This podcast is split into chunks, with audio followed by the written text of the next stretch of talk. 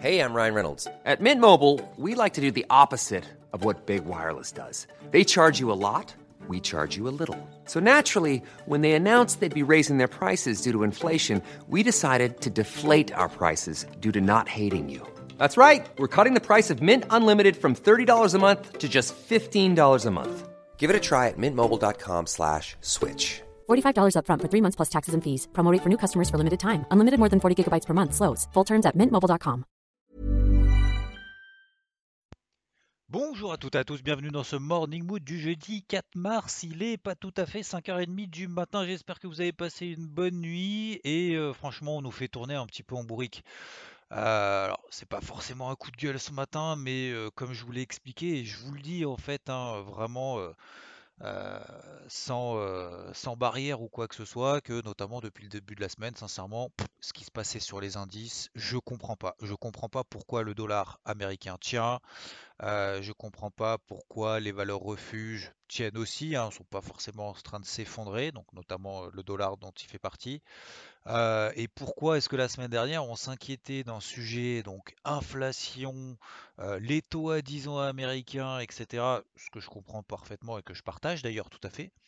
Et du coup, les marchés, ça y est, lundi, mardi, c'est la fête au village grâce à Biden qui place son premier vote au sein de la Chambre des représentants aux États-Unis, parce que je vous rappelle qu'après, ça doit être validé à droite et à gauche. Donc il y en a au moins jusqu'au 14 mars. 14 mars, si tout va bien, euh, pour valider son plan. Mais quand bien même son plan est validé, je ne vois pas en quoi ça remettrait en cause les inquiétudes, soi-disant, du marché de la semaine passée. Sachant que, premièrement, le taux à 10 ans, bah, il s'est replié, oui, on est passé de 1,50 à 1,40, mais à 1,40, c'est pas non plus une phase de retournement baissière. Vous prenez juste un graphique en daily, le taux à 10 ans, vous prenez une moyenne mobile à 20 périodes, et vous regardez qu'elle passe à peu près autour des 1,30. Donc, c'est pas non plus une remise en question totale de ce pourquoi les marchés s'inquiétaient la semaine passée.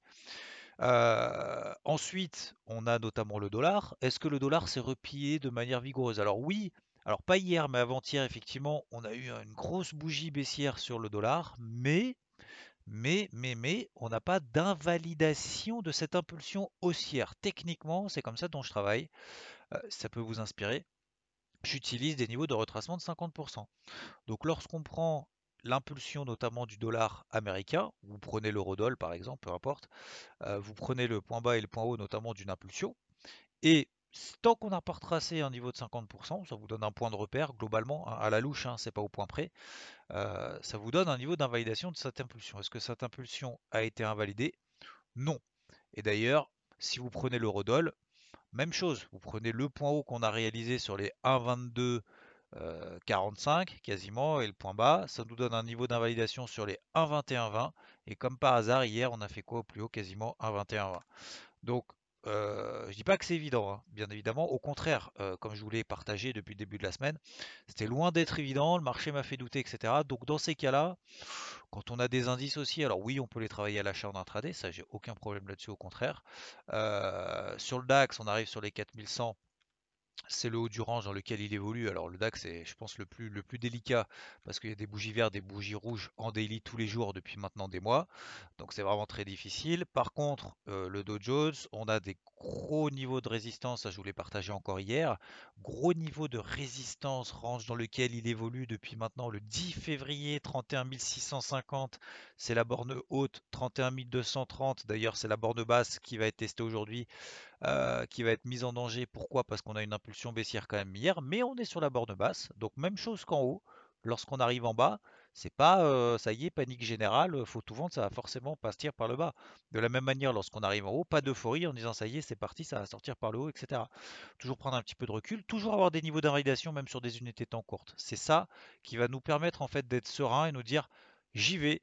Si jamais on va là, j'invalide, c'est pas grave, je passerai à autre chose. Mais au moins, ça nous permet de prendre des initiatives. Et pas seulement, le but en fait, c'est pas d'avoir raison. Le but, c'est d'essayer en fait d'exploiter des petits mouvements, des petits ou des mouvements globalement sur des indices selon l'unité temps qui nous correspond.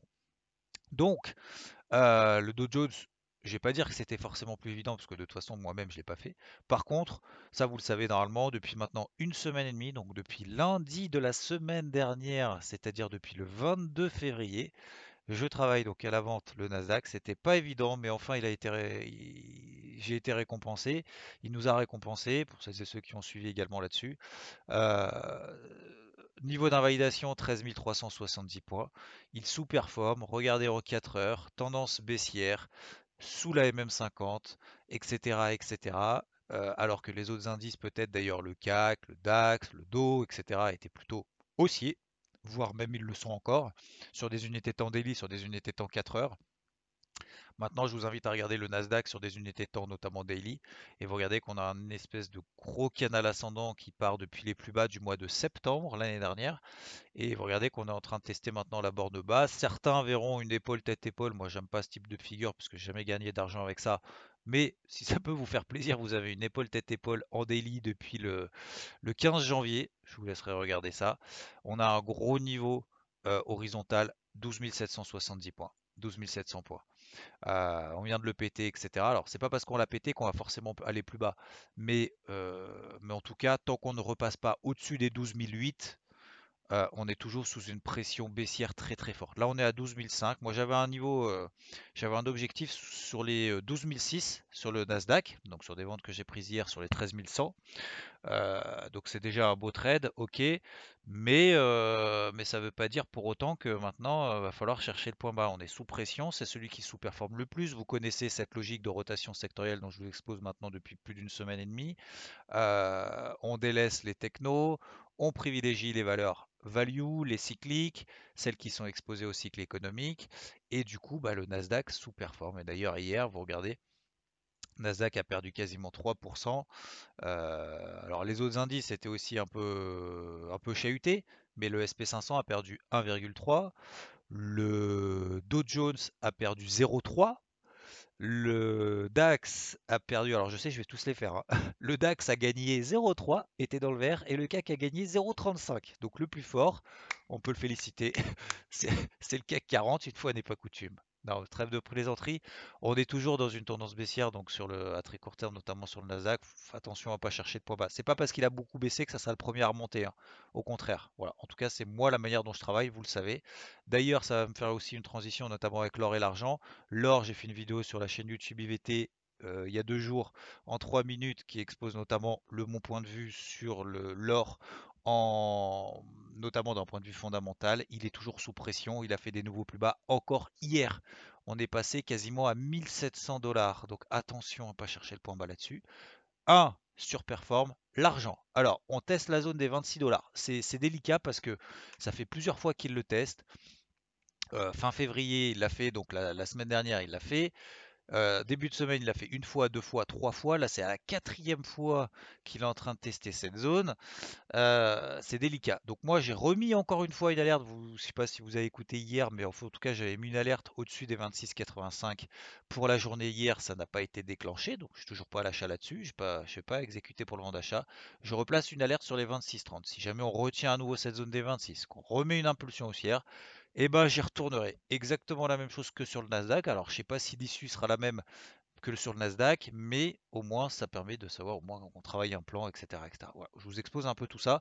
Après, bien évidemment, c'est pas un conseil ou quoi que ce soit. Vous en faites ce que vous voulez. Je vous donne des éléments. Euh, globalement, vous en tirez des leçons ou pas du tout. À vous de voir. Euh, concernant donc le dollar, euh, toujours, je vais pas dire une pression haussière, mais voilà, il latéralise. On a mis une grosse impulsion euh, en fin de semaine dernière suite à la dégringolade un peu des indices. Puis depuis, euh, il se passe pas grand chose. Donc je pense que c'est pas là où il faut vraiment se focus. Ou en tout cas, c'est pas là où je vais me focus. Je pense que là, il va y avoir beaucoup de volatilité, notamment sur les indices. Alors, D'ailleurs, hier, on a eu pas mal de chiffres macro. L'ADP, c'est la mise en bouche avant le NFP de vendredi, les créations d'emplois aux États-Unis nettement inférieures aux attentes avec 117 000 créations de postes, on en attendait 200 000. L'ISM des services aux États-Unis, PMI, inférieur aux attentes, donc ça aussi, c'est pas bon. Euh, je vous rappelle que, que ce, l'ISM, donc des services PMI, euh, ça représente le business des services, bien évidemment, comme son nom l'indique, contrairement à celui qui est manufacturier. C'est un, c'est un sondage en fait auprès de, de 300 directeurs d'achat à peu près qui répondent à un questionnaire en, pour, pour, leur poser la question est-ce que les conditions de business elles sont bien, elles sont pas bonnes, la production, les nouvelles commandes, les, les fournisseurs, les stocks, etc., etc. De savoir en gros si ça va ou si ça va pas. en tout cas, c'était moins bien que prévu. les stocks de pétrole, 21 millions de barils, visiblement, on, m'a expliqué que c'était a priori normal, même si on attendait un déstockage de 1 million. le stockage de 20 millions de barils de pétrole, c'est, je crois que c'est du jamais vu. mais visiblement, le, le, pétrole réagit différemment parce qu'il y a la réunion de l'OPEP plus cette semaine. Donc ça va dépendre plutôt de ça a priori que les stocks. Mais la leçon de ça, on l'a vu hier soir en live sur Twitch, c'est la leçon de ces stocks de pétrole. C'est pas parce que vous avez un chiffre qui est 21 millions que le pétrole réagit négativement dans les deux prochaines ou les 15 secondes qui suivent que forcément vous pouvez être sûr que ça va baisser derrière. La preuve, le pétrole derrière a pris 3%. Donc c'est bien de comprendre le contexte, mais ce qui compte, c'est la réaction du marché. Le marché a toujours raison. Le pétrole a pris 3% hier, aujourd'hui il prend encore 1% à 5h35 ce matin par rapport à la clôture de minuit. Donc forcément, euh, vous, comprenez bien que dans ce type de, d'éléments, je pense que c'est vraiment là aussi la deuxième leçon, mais je ne suis pas là pour donner des leçons, j'ai pas cette prétention euh, de donner des leçons. Mais ce que je vous faire retenir, c'est pas parce qu'il y a un chiffre, c'est pas parce qu'il y a une intervention d'un banque centrale, c'est pas parce qu'il y a une stat, c'est pas parce qu'on dit que en fait c'est à cause de l'inflation que machin, que forcément c'est vraiment à cause de ça. Si le marché a envie de prendre 2-3% de hausse, malgré que le même problème pour lesquels on expliquait le marché perdait 3% la semaine dernière, pour le même problème finalement on prend 3%, vous voyez très bien que ce qui compte c'est le marché. Donc croyez que ce que vous voyez, Faites confiance en vos plans, travaillez-les jusqu'à ce que ça fonctionne. Je répète, je sais depuis le début de la semaine, mais la preuve, ça a fonctionné sur le Nasdaq. Je ne sais pas si ça va fonctionner ou pas sur le Silver. Mais euh, voilà, en tout cas, c'est deux parmi des plans que, je travaille également. Ensuite, donc aujourd'hui, il n'y a pas de stats euh, plus que ça. Demain, le NFP, c'est le chiffre le plus important attendu par les marchés, parce que ça va permettre à la Banque centrale d'ajuster le tir ou pas, d'ajuster son discours ou pas, et donc aux marchés, aux indices, d'ajuster leur discours par rapport au taux à 10 ans américain qui pousse encore vers le haut ce matin, qui est en hausse de euh, qui a 1,48%.